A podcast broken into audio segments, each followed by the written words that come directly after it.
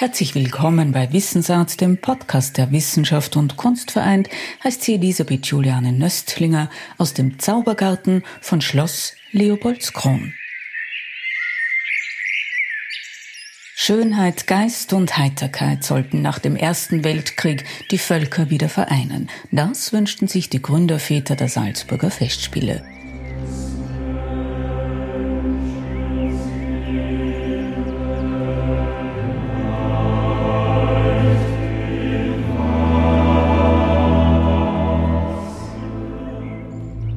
Schloss Leopoldskron schien ein Ort der Umsetzungskraft. Ein Platz für Soireen, für Dinner im Park, für Lesungen und Konzerte auf der Terrasse.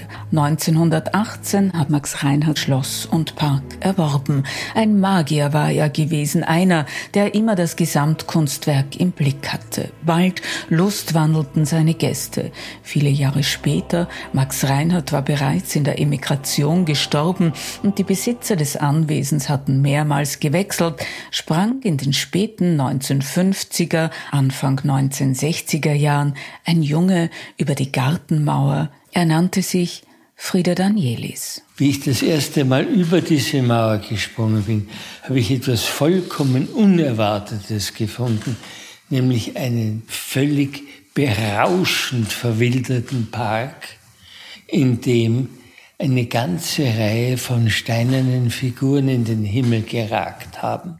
Mit der Kamera seines Bruders hielt Frieda die mit Moos und Efeu bewachsenen steinernen Zeugen aus vergangenen Tagen fest.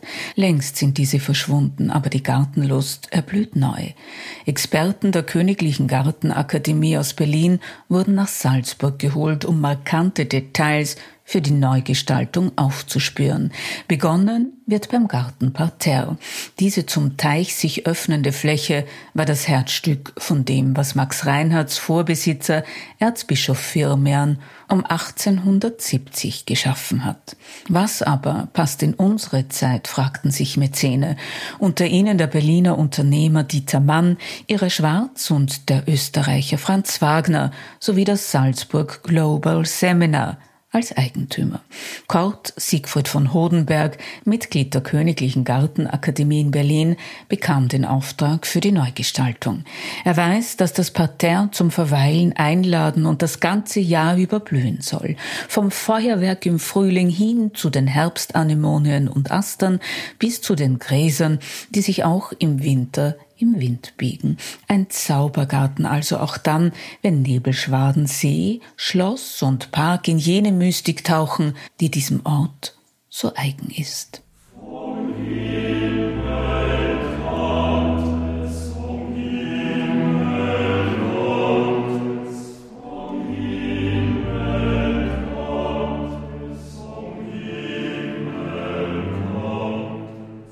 Die Festspiele sind pandemiebedingt im zweiten Jahr ihres hundertjährigen Jubiläums. Vor und im Schloss parlieren Gäste, prosten sich zu, inspirieren sich an der Schönheit des Ortes. Musiker, Dichter, Denker und Staatsmänner.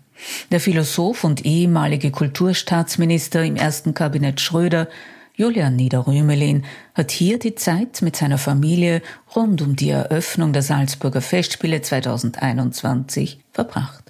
In seiner Eröffnungsrede hat er dem Friedensprojekt der Gründungsväter ein kosmopolitisches Projekt gegenübergestellt, Szenarien für ein kosmopolitisches Europa entwickelt. Ich plädiere dafür, dass wir uns der humanistischen Grundlagen der Demokratie und auch der internationalen Ordnung. Wir haben immerhin seit dem 10. Dezember 1948 die General Declaration of Human Rights, das heißt also die Menschenrechtsdeklaration der Vereinten Nationen. Und das ist ein Katalog von humanistischen Regeln, Normen und Werten, die dort aufgelistet sind, auf die sich die Weltgemeinschaft, die Weltgemeinschaft, nicht lediglich der Westen, sondern die Weltgemeinschaft verständigt hat. Da gibt es auch viele Legenden, die im Umlauf sind. Und ich glaube, wir sind gegenwärtig in einer Situation, in der dieses Fundament sowohl einer internationalen humanen und zivilen Ordnung als auch intern in den einzelnen Demokratien erodiert. Das heißt also, es gibt eine wachsende Zahl von Personen, die sagt, also für mich hat die eigene Gruppe, zu der ich gehöre, Vorrang vor allem anderen. oder die eigene Nation, America First, hat Vorrang vor allem anderen. Oder auch von links eher. Die jeweilige Gruppenzugehörigkeit, kulturelle Zugehörigkeit hat Vorrang vor allem anderen bis zu der These, wir können uns sowieso nicht verständigen über fundamentale Prinzipien des menschlichen Zusammenlebens, weil jeder hat seine Position, gespeist aus der Kultur, der kulturellen Gemeinschaft, der er oder sie angehört. Und die Interessen, die damit verbunden sind und andere, die da nicht dazugehören, können dazu gar nicht Stellung nehmen, können das gar nicht beurteilen. Es ist sozusagen gewissermaßen nur die Betroffenen können sich überhaupt artikulieren, alle anderen sollen schweigen. Naja, und äh, diese Art der Erosion humanistischer Grundlagen gefährdet nicht nur die Demokratie, sondern sie schätzt die menschliche Fähigkeit nicht hoch genug ein. Wie soll ich sagen? Also gewissermaßen die niedrigen Instinkte des Ressentiments, der Abwehr, der Abschließung gegenüber allem Fremden, allem anderen wird auf die Weise befördert. Und diese Anstrengung zu sagen, wir sind alle Bürgerinnen und Bürger einer Welt und irgendwie müssen wir zusammen einen Weg finden, um diese Welt so zu gestalten, dass sie humanes, genuin humanes Leben auf diesem Planeten ermöglicht, gerät aber aus dem Blick. Bevor Julian Niederrümelin nach Salzburg kam, sprachen wir in seinem Haus in München über den Inhalt der Rede, über die humanistische Utopie. Ich bin nun selbst ein scharfer Kritiker von einer bestimmten Form von Utopismus, die etwa so aussieht, wir überlegen uns jetzt, wir, sagen wir mal, Hochgebildeten oder Expertinnen und Experten für einen bestimmten Bereich und so weiter. Wir überlegen uns jetzt, was wäre für die Menschheit gut. Und dann werden wir die Maßnahmen ergreifen oder wir werden Politik beraten dabei, Maßnahmen zu ergreifen, die uns zu diesem Ziel bringen. Das ist genau nicht, was ich mir unter Utopie vorstelle.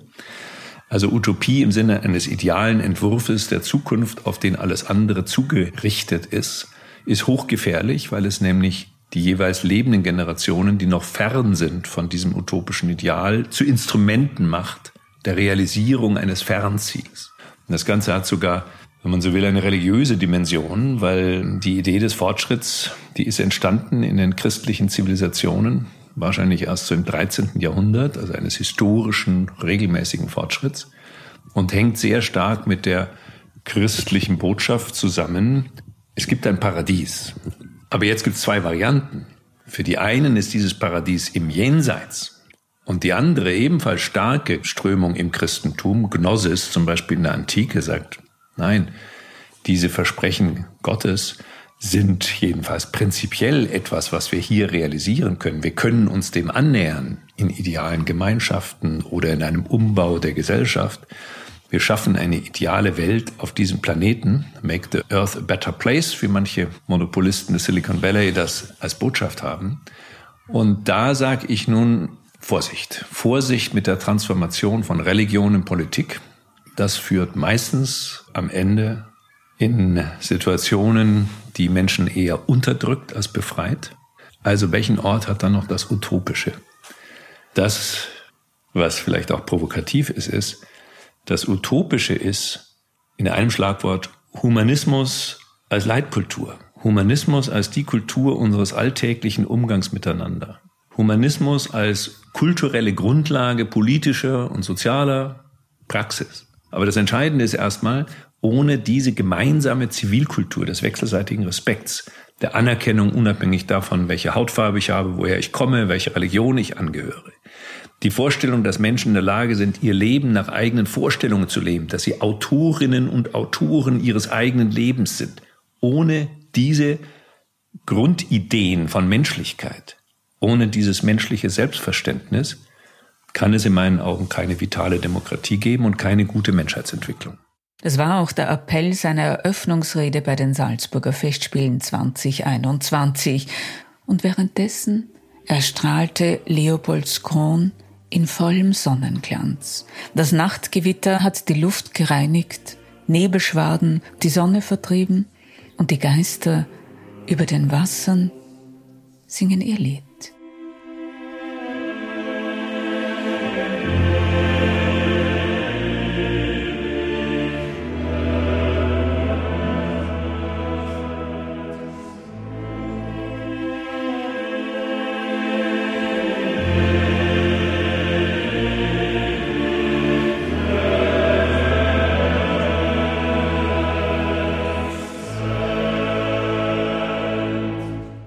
Zu Frieda Danielis 70. Geburtstag schenkte Erwin Ortner seinem Freund Frieda ein Konzert mit seinem Chor.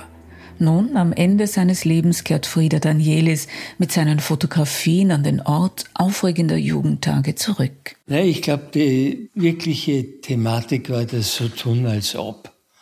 Nicht, weil ich ja gewusst habe, dass alles, was ich möchte, entweder noch nicht da ist oder nicht da sein wird je. Und ich wollte aber, dass eine andere Welt existiert, als die, in der ich, wenn ich in die Schule gehe, dahin stolpere. Und hinter dieser Mauer war alles anders.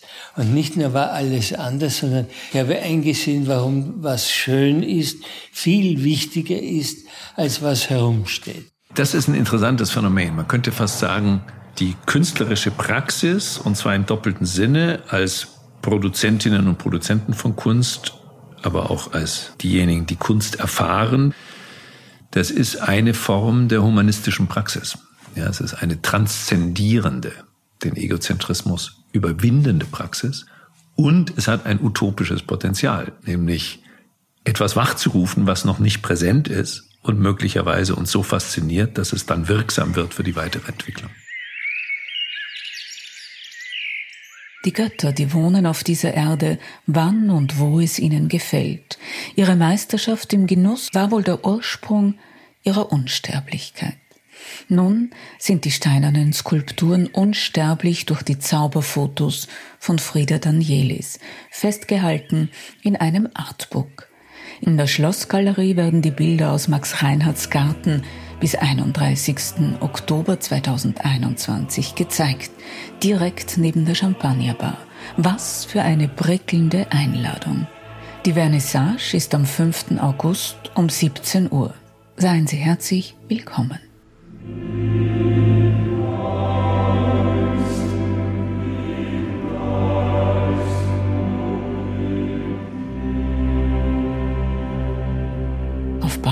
Sagt Elisabeth Juliane Nöstlinger.